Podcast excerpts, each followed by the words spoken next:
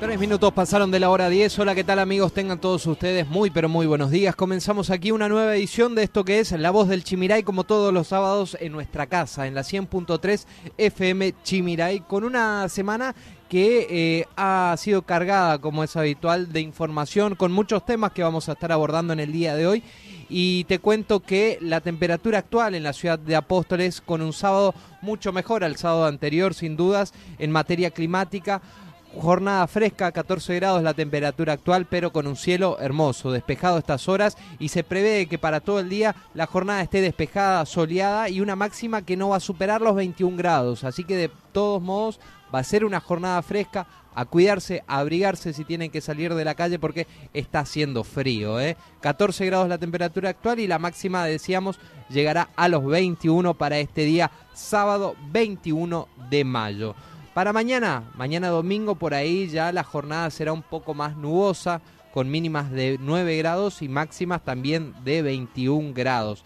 Así que vamos a tener una jornada fresca entre hoy y mañana y el lunes va a ir ascendiendo de a poquito la temperatura con mínimas de 9 grados y máximas de 24 para ya durante el transcurso de la semana ir ascendiendo aún más la temperatura por el momento no se avisora inestabilidad climática, no se prevén precipitaciones, ni lluvias, ni tormentas para los próximos días.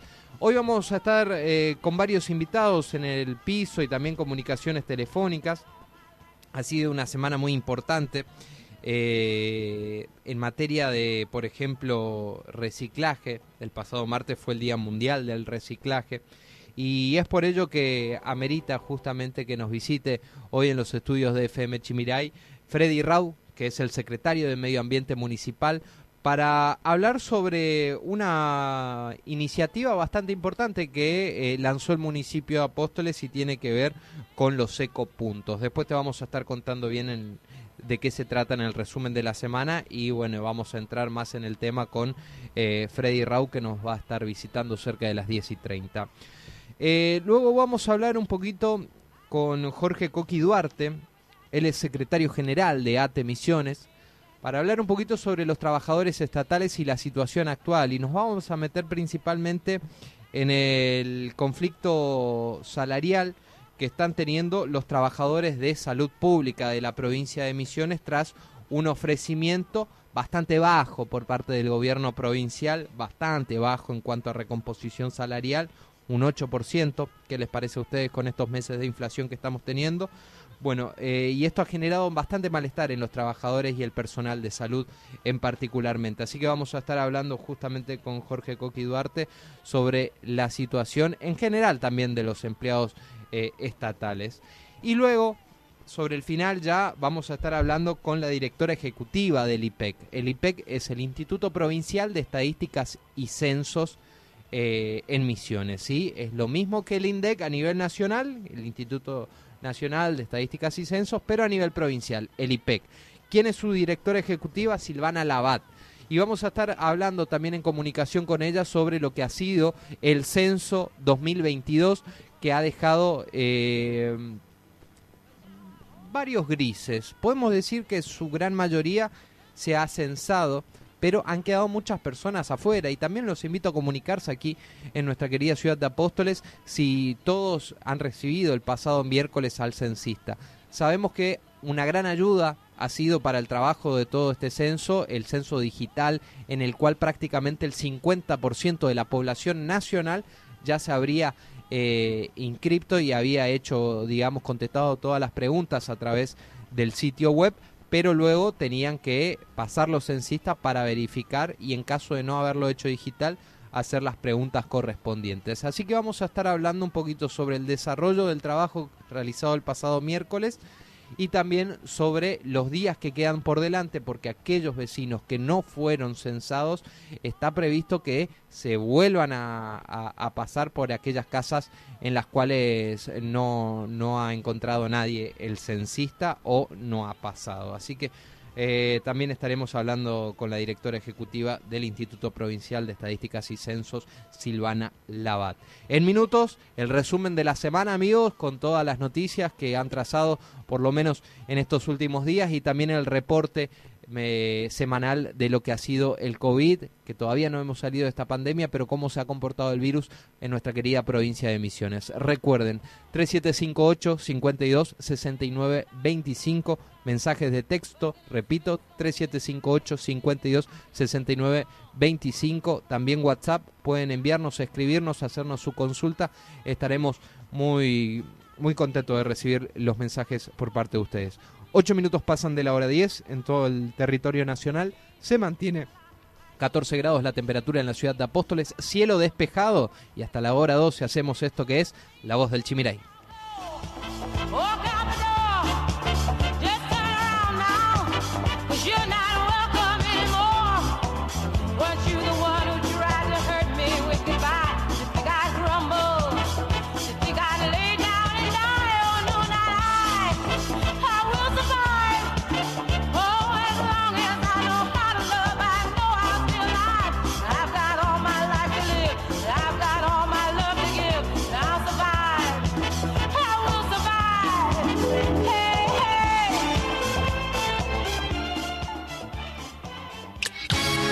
Estás escuchando La Voz del Chimiray, aquí en la 100.3. En la 100.3.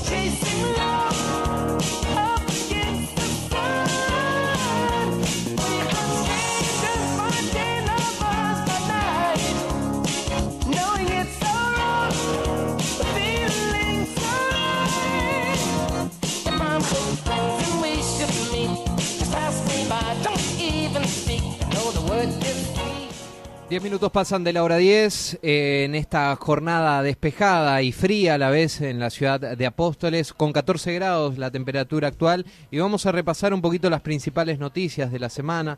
Nos remontamos al pasado lunes donde se ha dado inicio de la Semana Mundial del Parto Respetado. ¿De qué se trata esto?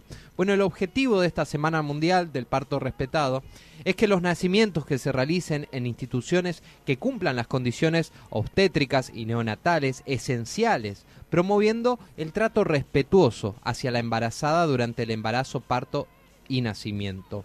Respecto a los derechos de la madre que están establecidos por ley, en la ley 25.929, habla del derecho a la intimidad, la comunicación y la información ante todo el proceso de nacimiento, de internación con el hijo y después de nacer también de la promoción de la lactancia materna.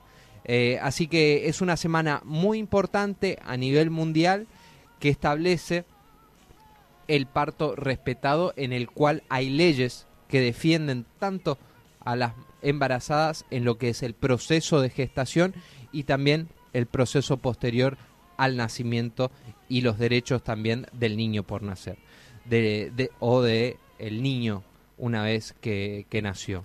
Tenemos que hablar también de otro de los temas importantes que ha iniciado el pasado lunes y tiene que ver con el acuerdo salarial del Frente Docente.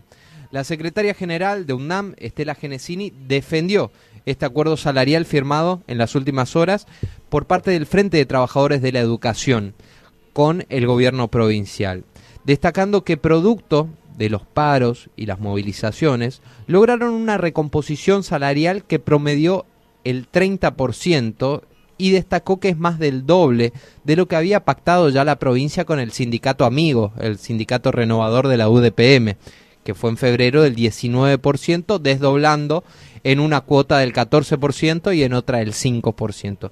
Finalmente, después de lo que han sido los paros, las movilizaciones, el Frente Gremial Docente logró alcanzar un acuerdo doblando lo que ofrecía el gobierno, o sea, 14, eh, prácticamente 15, 14% era lo que ofrecía el gobierno, han llegado después de, de estas movilizaciones, lamentablemente, ¿no? Porque tuvimos que eh, pagar todas las consecuencias de este conflicto, con cortes de ruta, con eh, docentes que no estaban en las aulas para los chicos, horas de clases perdidas, y se ha dilatado este, este conflicto por más de un mes después de que iniciaron las clases. Pero finalmente podemos decir que han logrado un acuerdo que, que por lo menos a ellos eh, lo, les ha convenido y por ende lo, han firmado.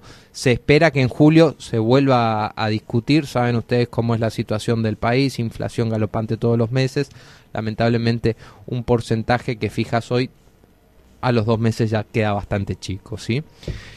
El precio de referencia para las verduras y frutas en Misiones vale un 50% más. Con el propósito de reducir la dispersión de los precios en las grandes cadenas de supermercados de Buenos Aires, la semana pasada el Gobierno Nacional emitió una resolución, la 446, que establece fijar los precios de referencia de cinco productos elegidos como los más relevantes en el consumo habitual de la población.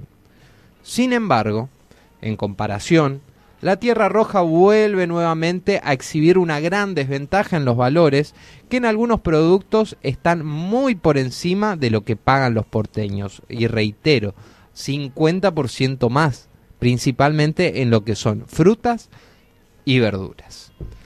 También hablamos del faltante de combustibles, piden urgente intervención por parte del gobierno. El tesorero de la Federación de Entidades de Combustibles, Juan Carlos Basílico, se refirió al problema de la gestión y distribución de combustible y aseguró que la situación es crítica en todo el país. A su vez, consultado sobre por qué Misiones paga el combustible más caro del país, el funcionario del tesorero de la Federación de Entidades de Combustibles contestó que esto se debe eh, a los altos costos del flete, ¿no? La, respuesta que siempre justifica, digamos, el que paguemos, por ejemplo, el combustible más caro del país, es la distancia que deben viajar los camiones trayendo ese combustible hasta la provincia de Misiones. Ahora, ¿qué pasaría si viajan por puerto? ¿Qué pasaría si viaja por tren? ¿No abaratarían los costos? ¿Y por qué no lo hacen? ¿Hay un sindicato por de atrás que está poniendo presión para que eso no, no suceda? Y dónde está el peso o la decisión de los gobiernos provinciales. Tenemos un puerto que hace años nos vienen prometiendo de que se va a instalar, de que va a estar en funcionamiento, que compraron la grúa, que se habilitó esto, lo otro. ¿Y? ¿Y? ¿Todavía ni siquiera puede llegar el combustible por, por barcazas? Que seguramente va, va a abaratar mucho, mucho el costo. Pero bueno, es decisión de los funcionarios que quizás están ocupados en otros temas por el momento, ¿sí? Tenemos que hablar del conflicto salarial eh, y el pasado lunes se había anunciado que desde el martes iba a haber un paro de colectivos en el interior del país y este paro iba a ser por tres días.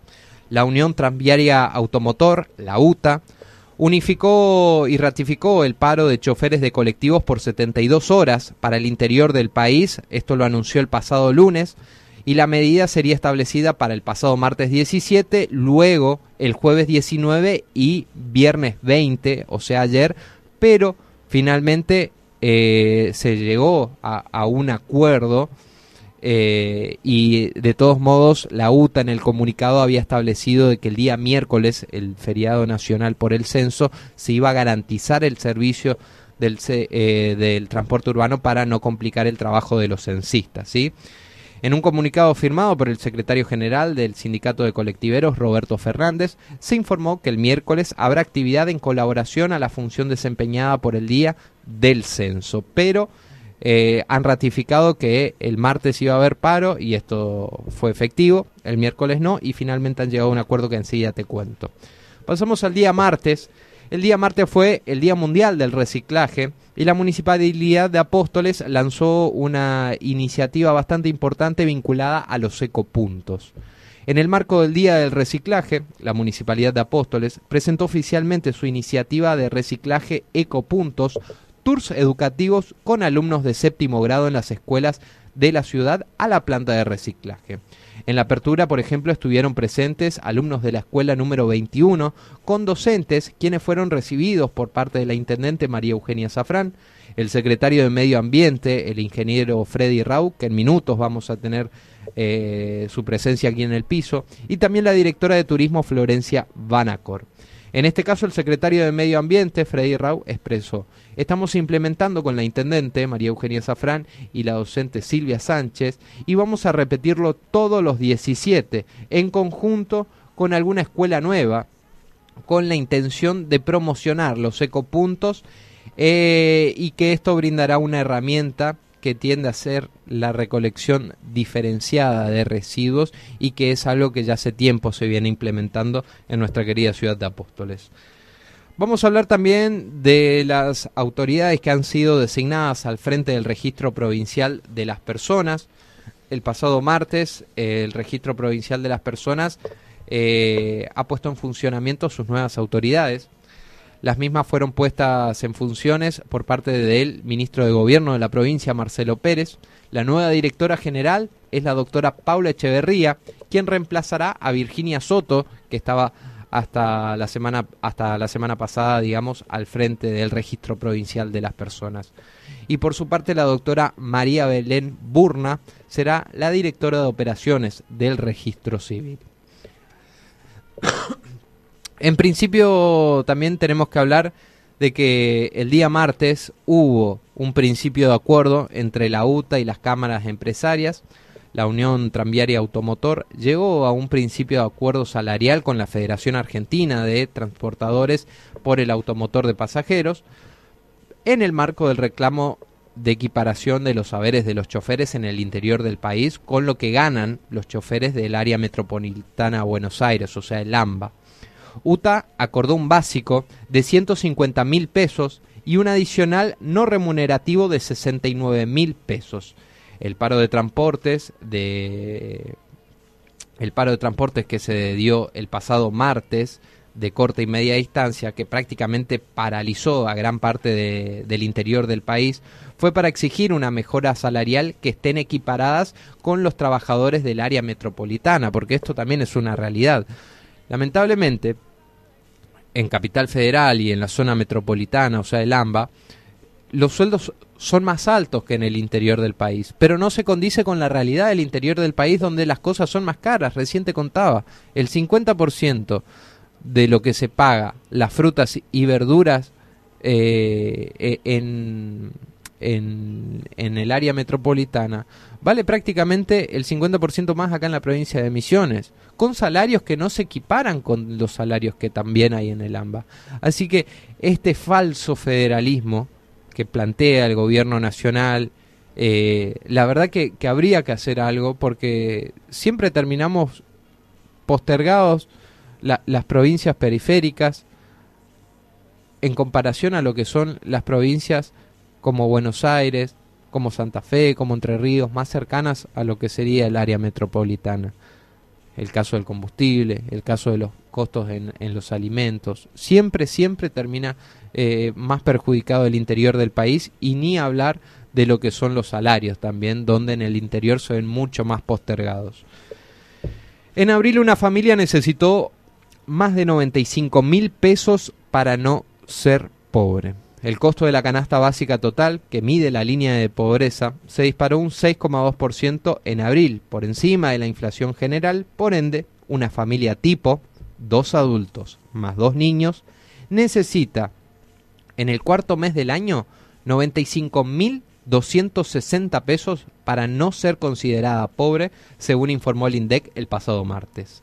Vale aclarar que esa cifra no tiene en cuenta el gasto de alquiler, por, pero eh, quien registró la mayor suba de la canasta básica alimentaria, que determina ya lo que es la línea de indigencia, no de pobreza, ahí vemos que el salto fue del 6,7% en abril. En consecuencia, una familia, repito, una familia tipo, cuatro personas, papá, mamá, dos hijos, debió juntar como mínimo 42.526 pesos para no ser considerada indigente. ¿sí? El INDEC también informó el pasado martes los precios mayoristas y que han subido un 5,9% de manera mensual en abril. Es el índice general de precios eh, internos al mayor que registró un aumento del 5,9% en abril respecto al mes anterior. Esto también lo informó el pasado martes el Instituto Nacional de Estadísticas y Censo. De esta manera, el primer cuatrimestre del año, los precios mayoristas acumularon un incremento del 22%, ¿viste?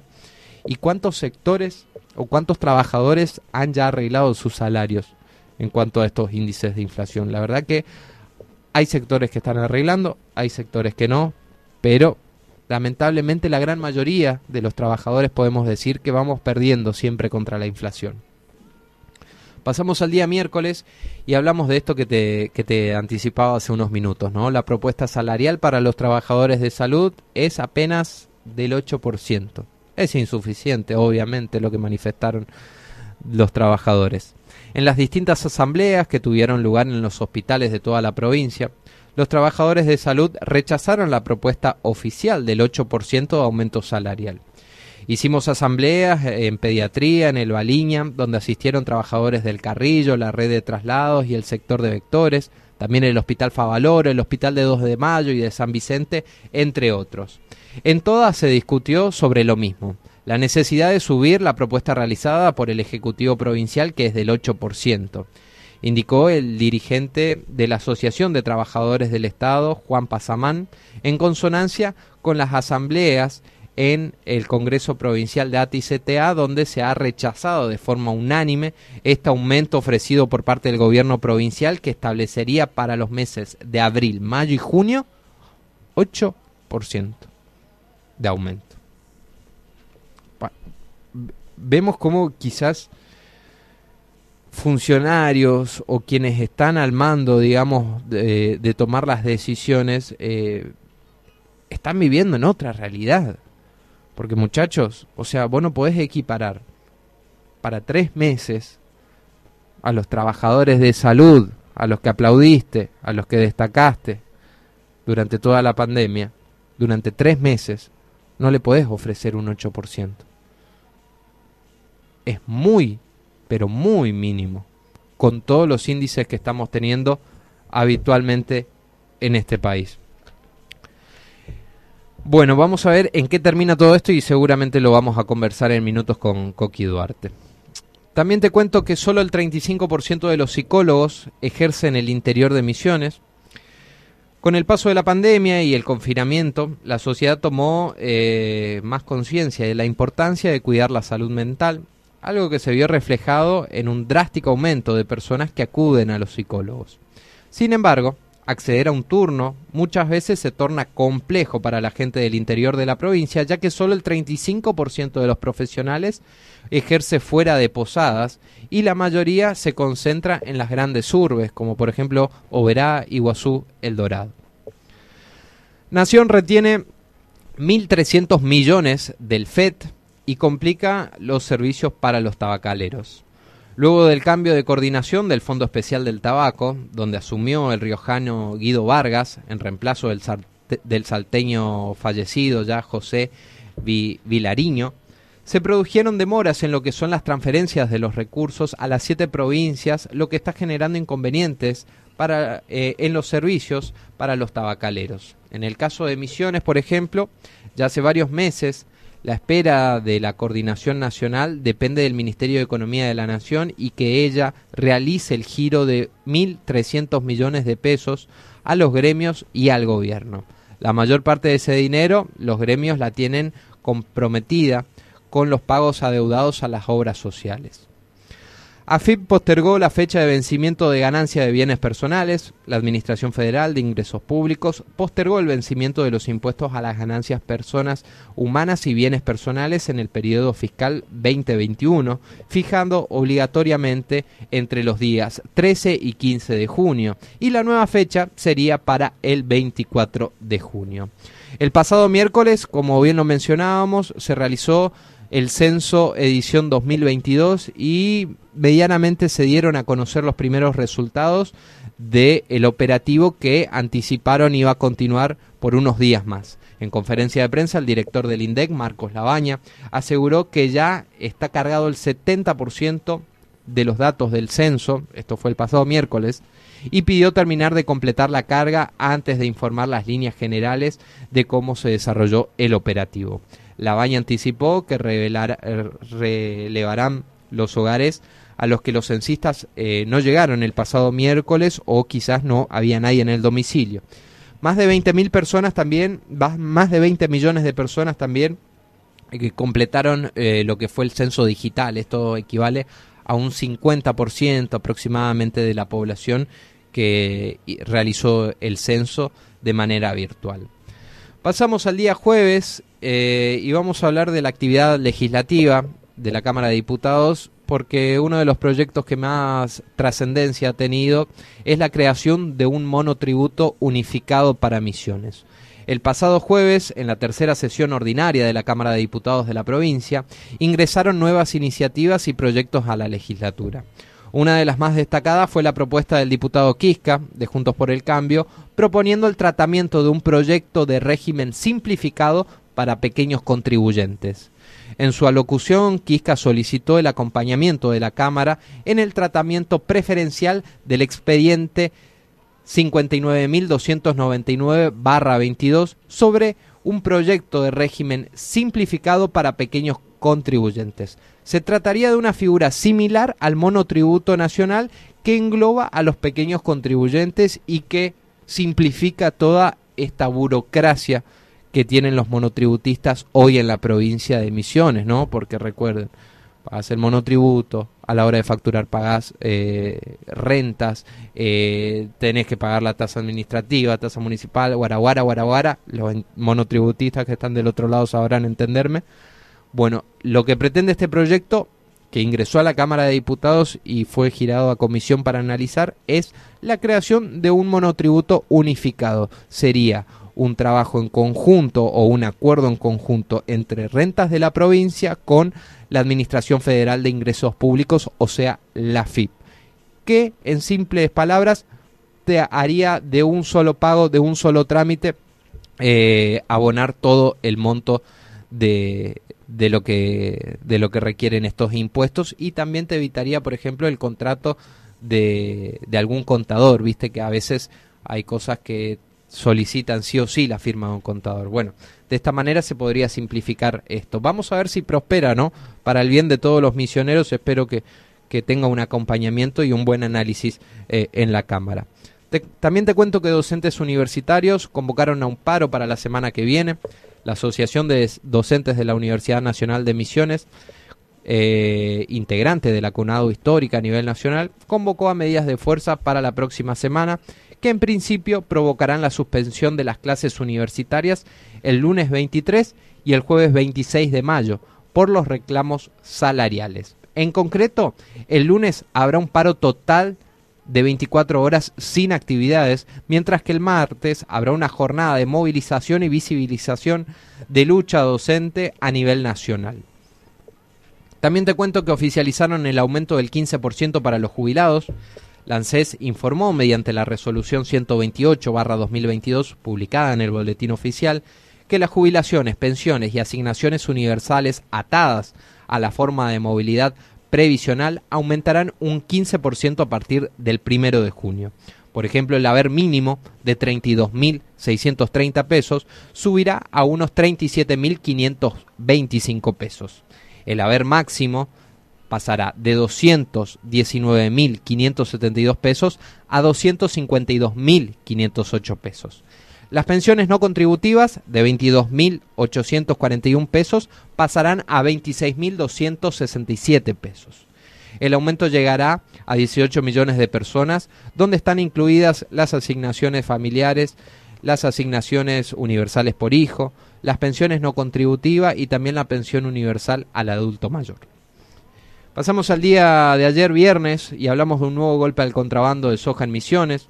decomisaron más de 20 toneladas. Esto se, se realizó en dos operativos que se llevó a cabo en el Soberbio por parte de la Prefectura Naval Argentina que incautó más de 20 toneladas de soja. En el primer operativo que se, se detectó esto fue cuando patrullaba eh, la prefectura eh, por, por la zona de la frontera del país en el río Uruguay y ahí detectaron a ocho hombres que estaban cargando bultos en un camión, de un camión a una embarcación. El otro secuestro se dio también en, en, en actitud similar, digamos, y se realizó a la, a la altura del kilómetro 1152 del río Uruguay, cuando también prefecturianos vieron a dos hombres cargando bultos en una embarcación. Eh, el secuestro arrojó, repito, 20 toneladas de soja que ya estaban prácticamente rumbo a Brasil. Se aprobó en Misiones la Ley de Identidad Biológica y de Origen. A dos años de ser presentado como proyecto, ayer la Cámara de Representantes de Misiones trató en la sesión, el pasado jueves, perdón, y aprobó la Ley de Identidad Biológica o de Origen una legislación que busca ser una herramienta para aquellas personas que tengan dudas sobre su origen biológico. La responsable del proyecto fue la diputada Rita Núñez, quien dio detalles sobre esta ley que busca principalmente garantizar el derecho a la identidad. Alberto Fernández propuso una suba de retenciones. El presidente planteó en el día de ayer la necesidad de aumentar las retenciones para desacoplar el precio de los alimentos al valor internacional, que subió como consecuencia de la guerra entre Rusia y Ucrania y pidió la ayuda del Congreso para avanzar en este sentido. El COVID, amigos, y cómo se ha comportado esta semana, desde el pasado sábado a ayer, viernes, se han detectado 16 casos en la provincia, un pequeño aumento. La semana pasada tuvimos 11, ahora han aumentado 5 casos más sin fallecidos, gracias a Dios, esta semana. En total, en lo que va de la pandemia, se han detectado 84.006 casos. Actualmente tenemos 33 casos activos, internados solamente dos, recuperados hasta el momento 83.043 casos y fallecidos 930. Estas fueron las noticias más relevantes de la semana. Estas fueron las noticias más relevantes de la semana. Todo lo que pasará y tenés que saber pasa por aquí. La voz del Chimiray. La voz del Chimiray.